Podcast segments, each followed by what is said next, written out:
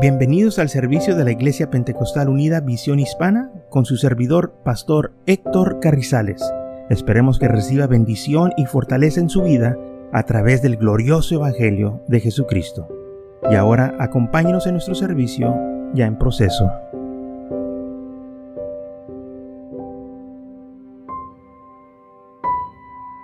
Muy bien, y en Lucas capítulo 2, Versículo 1 dice así la palabra del Señor. Aconteció en aquellos días que se proclamó un edicto de parte de Augusto César de que todo el mundo fuese empadronado. Este primer censo se hizo siendo Sireno gobernador de Siria e iban todos para ser empadronados, cada uno a su ciudad. José subió de Galilea, de la ciudad de Nazaret, a Judá, a la ciudad de David, que se llamaba Belén, por lo cual era de la casa y familia de David, para ser empadronado con María, su mujer, esposada con él, la cual estaba en cita.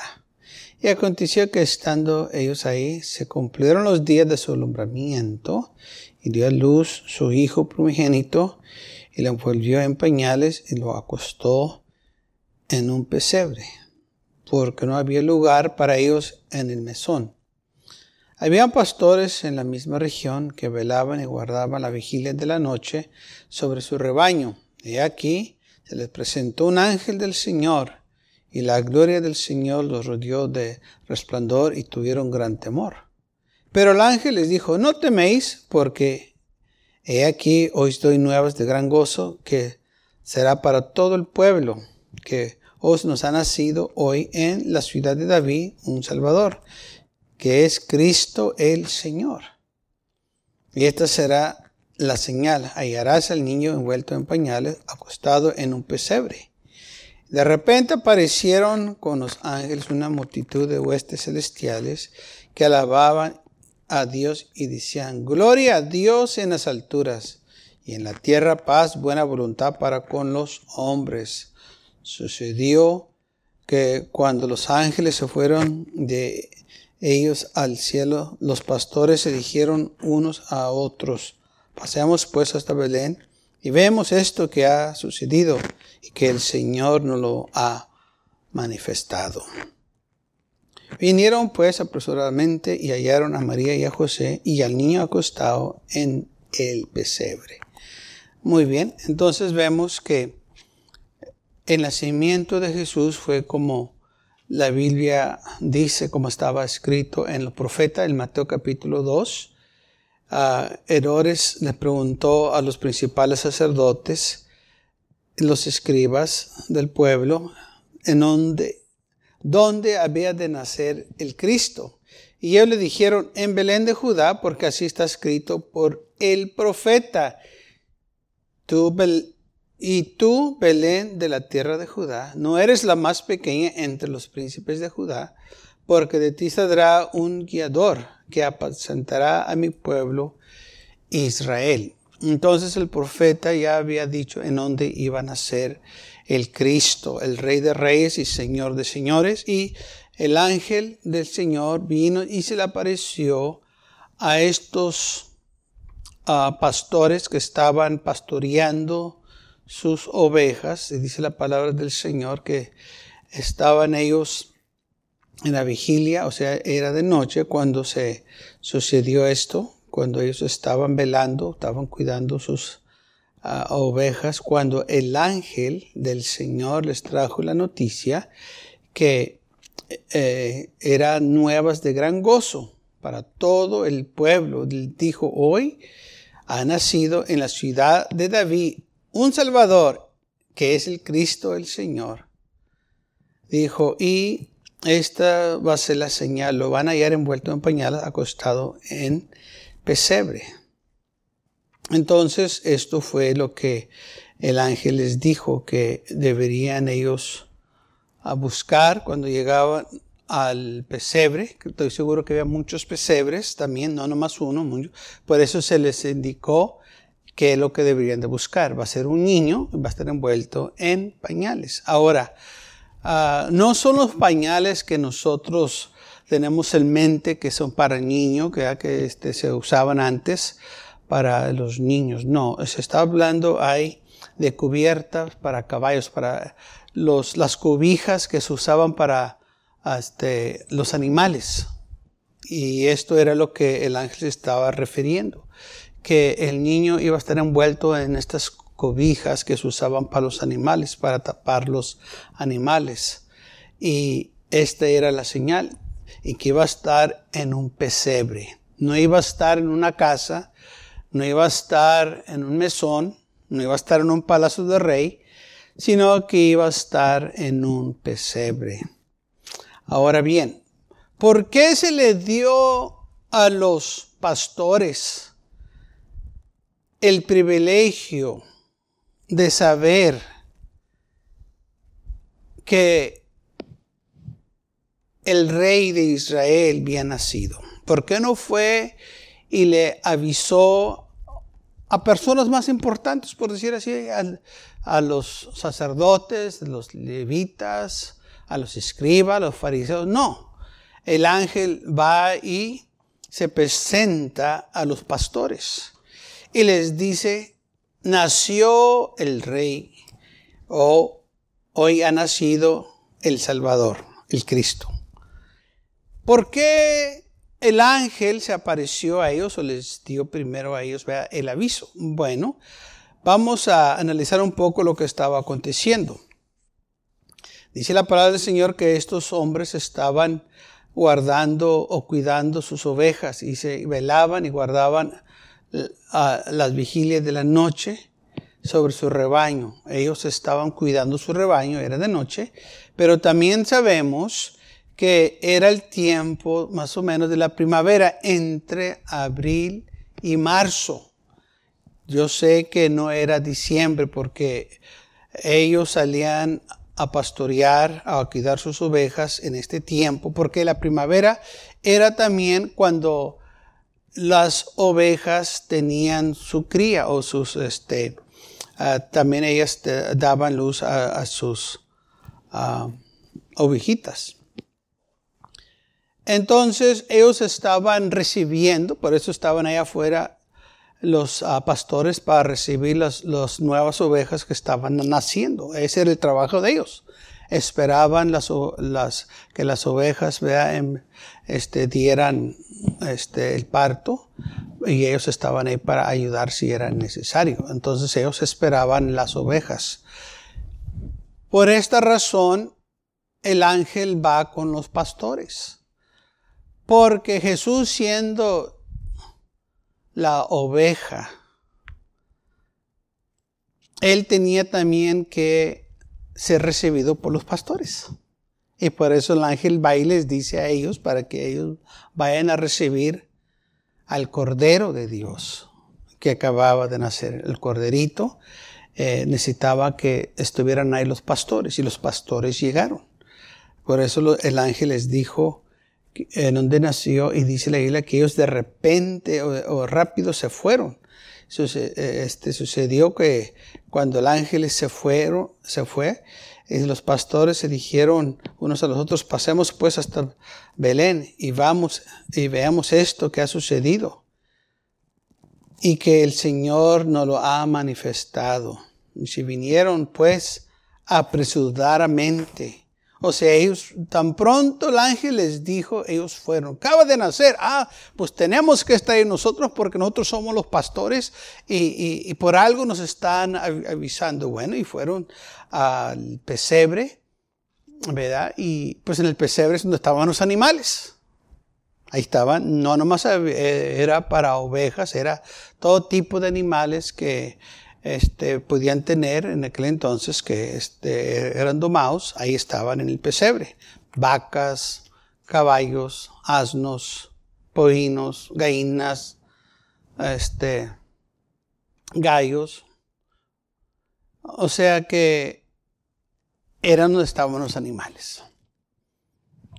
Y como Jesús era el cordero, pues tuvo que llegar a un lugar donde era su lugar y a la misma vez en donde nació, en Belén de Judá. ¿Por qué el ángel dijo que estaba en la ciudad de David en Belén? Porque el profeta había dicho, está en Belén. Pero tenemos también información de que en Belén de Judá era donde se preparaban los corderos para los sacrificios y nomás de ahí tomaban los corderos. Los corderos que uno usa para sacrificios eran de Belén. ¿Y de dónde era el Señor? De Belén. Y era el sacrificio de la humanidad. ¿De dónde lo fue tomado él? Pues de Belén de Judá. ¿Quién era Jesús? El Cordero de Dios. Entonces vemos que todo cae en su lugar. Dios tiene todo, hermanos, planificado hasta el último detalle. Nada se le pasó, nada es de casualidad, sino que así como la profecía se eh, mencionó que iba a suceder, así sucedió cuando el Señor nació. Y entonces esto a nosotros no nos debe de alarmar. Eh, todo, todo lo que sucedió en la vida del Señor había un propósito. En el lugar donde Él debería de estar, tenía que estar en ese lugar, en, ese día, en esa hora. Por eso el Señor hablaba, todavía no es mi hora, porque el Señor tenía un día, una hora para todo lo que él iba a hacer.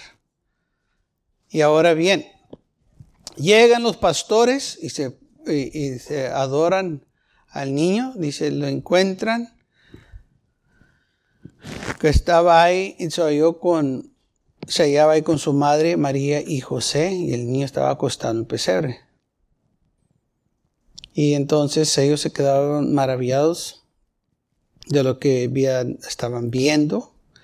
Y dice la Biblia, y volvieron los pastores glorificando y alabando a Dios por todas las cosas que habían visto, oyeron, habían visto, como les, les había dicho. Como el ángel les dijo, así sucedió. Todo fue, hermanos, plan de Dios. Todo lo que Dios hace tiene un propósito. No hay casualidades. Y esto es algo que nosotros tenemos que este, aprender de que en el Señor no hay casualidades. Nada pasa de, ay, pues, de casualidad. No. Hay un propósito. Tenemos un propósito en nuestras vidas también. Entonces, Jesús nace en Belén de Judá, así como dijo el ángel. Nace en un pesebre. Y los ángeles, o el ángel le dice a los pastores en donde lo iban a hallar y la señal era que iba a estar envuelto en pañales, acostado en un pesebre, fueron y así como el ángel les dijo, sucedió. Ahora, yo sé que también dice que llegaron unos hombres del oriente a Jerusalén, que eran unos magos buscando al rey de los judíos. Dijeron ellos, ¿dónde está el rey de los judíos que ha nacido? porque su estrella hemos visto en el oriente y vinimos a adorarle. Oyendo esto, ley errores se turbó y toda Jerusalén con él. Y convocados todos los principales sacerdotes y los escribas del pueblo, y le preguntó dónde había de nacer el Cristo. Y ellos le dijeron, en Belén de Judá, porque así está escrito por el profeta. O sea que estos religiosos sabían que iban a ser un rey y iban a ser en Belén de Judá. Pero lamentablemente estos mismos que sabían que el rey iba a nacer ahí, lo rechazaron, porque no se, se hizo conforme lo que ellos tenían en mente. Pero ya estaba escrito que iba a suceder, que a los suyos lo iban a rechazar.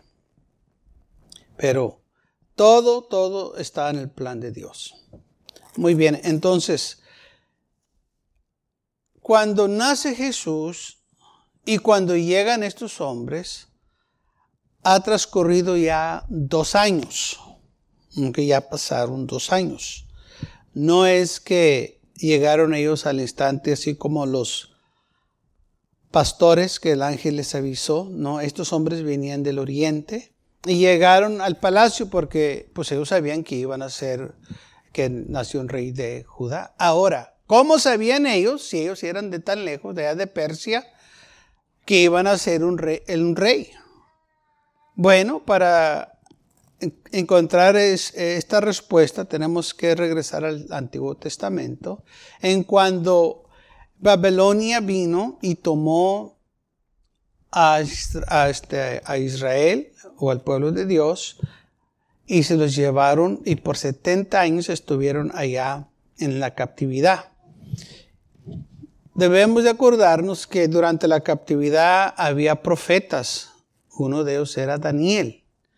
Y Daniel fue usado grandemente por parte del Señor. Y no voy a entrar mucho en la historia de Daniel, pero sí este, sabemos que Daniel fue puesto como gobernador de los magos. Él tenía autoridad sobre ellos. Entonces, la influencia de Daniel la estamos leyendo aquí. Que estos hombres sabían que iba a venir o que iban a ser un rey. ¿Quién les dijo? Daniel les dijo. Y habían pasado muchos años, pero el impacto que hizo Daniel todavía se estaba sintiendo hasta el nacimiento de Jesús. Y por esto estos hombres vinieron a ver a Jesús o buscar el rey. Estos hombres estudiaban las estrellas. Y cuando ellos vieron eh, en los cielos eh, que una estrella era diferente, ellos tomaron eso como señal.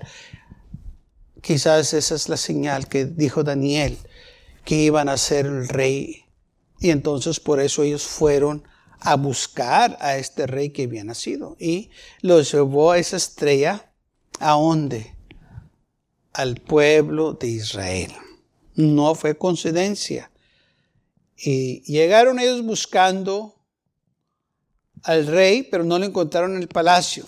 Entonces, Herodes dice la Biblia que llamó en secreto a los magos y les dijo que fueran a buscar diligentemente este, al niño y cuando lo encontraran, que vinieran y le dieran saber en dónde está el niño para que él también fuera a adorarle. Pero claro, él tenía otras intenciones, pensaba matarlo. Y dice la Biblia que cuando ellos fueron y, y siguieron la estrella, y esa estrella este, los guió a una casa. Y dice la Biblia, entraron en la casa Vieron al niño con su madre y se postraron y lo adoraron. Abrieron sus tesoros. Le ofrecieron presentes, oro, incenso y mirra. Ahora, dice la Biblia claramente que al entrar en la casa, no dice en el pesebre, hay diferencia de un pesebre y una casa. Entonces, cuando estos hombres ya llegan, llegan a una casa. Yo sé que sabemos que estuvieron en un pesebre porque no había lugar en el mesón cuando ellos llegaron para este, apuntarse del censo, pero ya habían pasado dos años y ahora ellos ya estaban en una casa. Quizás en tiempo no tenían dinero, pero cuando este, pasando dos años ya este, José tenía algo para rentar o comprar una casa o hacerse su casa.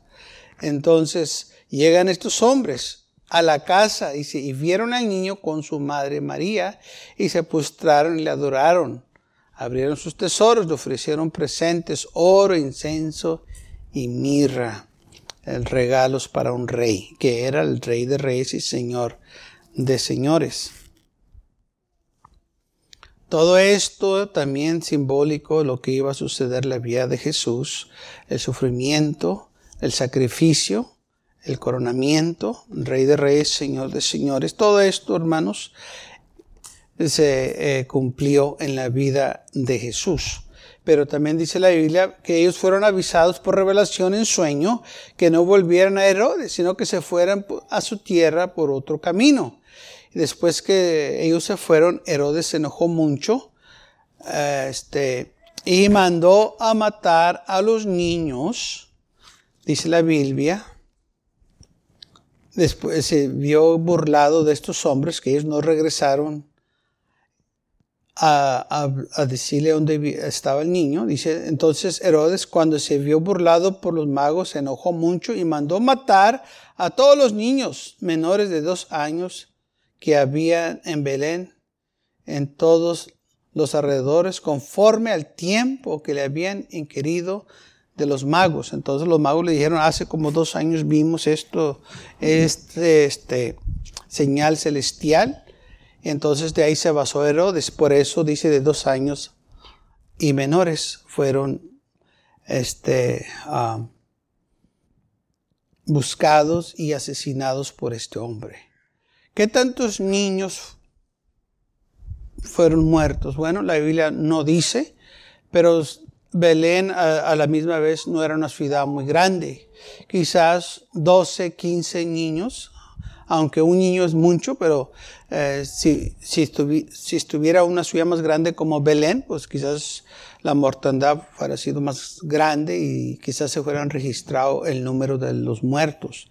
Pero en esta ocasión no se, no se dice el número, nomás se dice que fue, fueron estos hombres malos y los asesinaron a estos niños.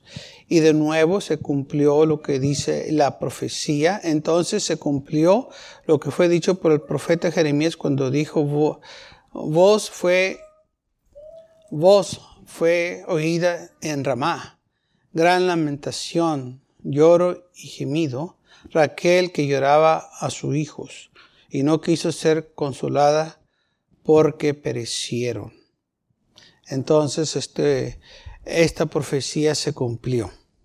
Las mujeres estas lloraban por sus hijos que perecieron al filo de espada porque Herodes quería matar a este niño.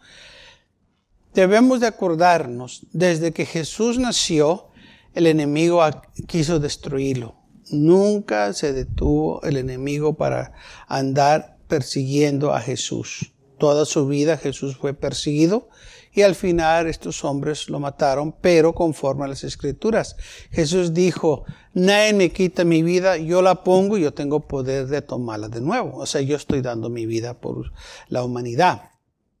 Pero a la misma vez, el enemigo usó estos hombres malos para a este, hacer esas cosas y matar a Jesús, porque fue atacado y lamentablemente no fue atacado por gente pagana, por decirlo así, sino que gente que conocía la palabra, gente que decía que amaba a Dios. Por eso Jesús dijo, este pueblo me honra con sus labios, pero su corazón está lejos de mí, así como estaba citando profecía. Este pueblo dice que me ama, pero no me aman. ¿eh? Ellos eh, nomás están repitiendo palabras que realmente no tienen sentido. Y lamentablemente estamos viviendo en esos tiempos que gente nomás repite palabras que no tienen sentido, no, este, no lo dicen de corazón, nomás lo dicen porque se oye bien. Muchas veces la gente dice, Dios te bendiga, pero realmente no quieren que Dios te bendiga, lo dicen porque se oye bien. Porque en realidad tienen envidia, tienen coraje, tienen odio, no quieren que te vayan bien. Pero si dicen Dios te bendiga, porque se oye bien, ¿eh? se oye que eres una persona buena. Pero no es así. ¿Mm? No todo el tiempo. La gente que ah, dice estas cosas, nos, del corazón no lo está diciendo no más son de labios. Se oye bien. Como te dice, que te vaya bien. Y él pues no quiere que nos vaya bien. Ellos sí quieren que les vaya bien, pero no quieren que uno progrese. Y lamentablemente así es, hay mucha envidia, mucho este, ah, competencia y hay algunos que no quieren, si ellos no van a salir adelante, no quieren que nadie salga adelante, si ellos no pueden tenerlo, tú tampoco lo puedes tener y, tantas cosas que eh, hay en los corazones de los hombres. Pero si nosotros seamos al Señor, no, no debemos de tener esa actitud. Si nosotros le decimos a una persona que Dios te bendiga, queremos que el Señor les bendiga. Queremos que te vaya bien, de que salga del corazón para que así la gente reciba la bendición que tú le estás dando. Porque si lo dices o si lo dicen ellos sin, sin realmente esa sinceridad, mm, no va a pasar nada. Nomás lo están diciendo como ya, ya es un desquite, en otras palabras, nomás porque, nomás para decirlo. Y bueno, y así estamos viviendo en estos tiempos, así es eh, el tiempo que vivemos. Entonces, llegan estos hombres a la casa donde estaba Jesús. no llegan a un pesebre. Yo sé que muchas de las veces la gente los pone en la cena del nacimiento de Jesús, un pesebre y los reyes magos que llegaron y, los este, pastores, pero la Biblia no lo dice así. Tampoco vamos a estar alegando que, vea, que los quiten o lo pongan. No, no tiene nada que ver. Lo importante es que nosotros recuérdenos el nacimiento de Jesús que Él vino a salvarnos, que Él vino a buscar y a salvar todo aquello que se había perdido. Es lo más importante. No importa el día que se celebra. Muchos también se molestan porque eh, pues se celebra el nacimiento de Jesús en diciembre y uno dice, no, pues fue una primavera. Y de nuevo, ¿qué importa? Lo importante es que nos acuerdemos del nacimiento de Jesús.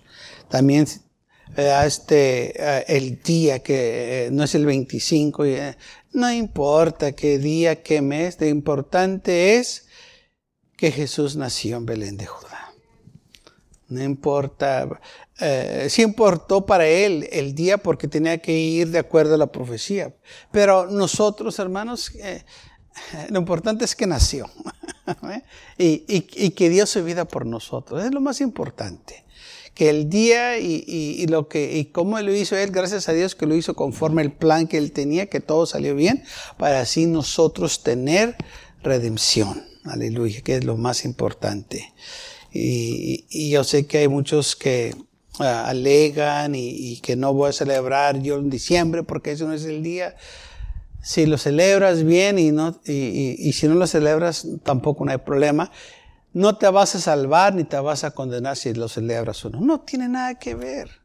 Si muchas de las veces nos agarramos de cositas insignificantes que no tienen nada que ver, ni te van a salvar, ni te van a bendecir, ni te, eh, son, son más días o fechas que uno, ¿verdad? Este, ah, ah, agarra y si, quieres celebrar un día, bien, y si no, no hay, no hay problema.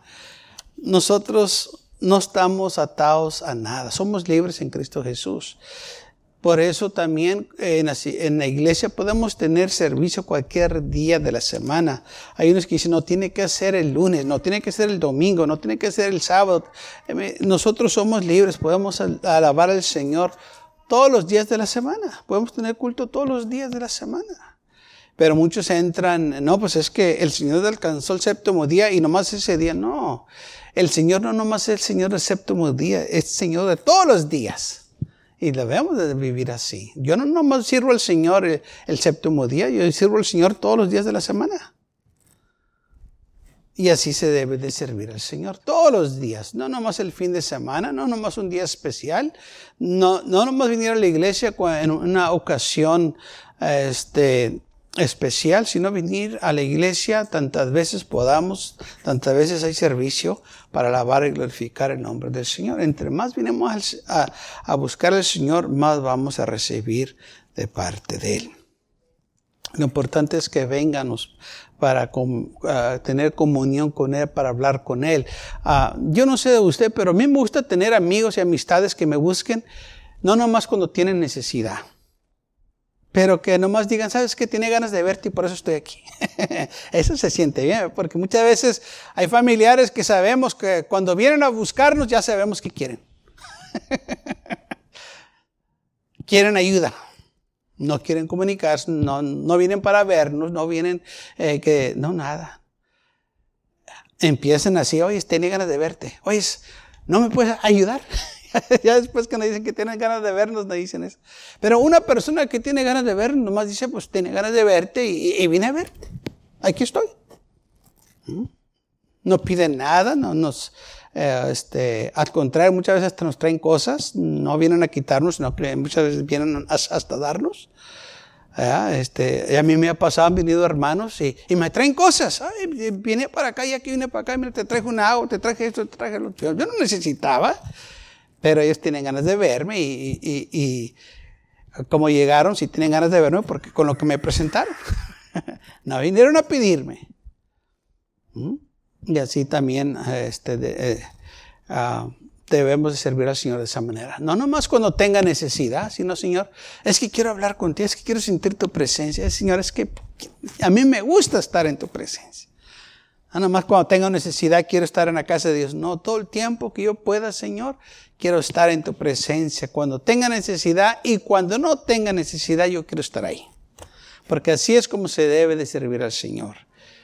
No nomás cuando hay una necesidad, cuando estamos enfermos y cuando tenemos situaciones difíciles, no. Todo el tiempo.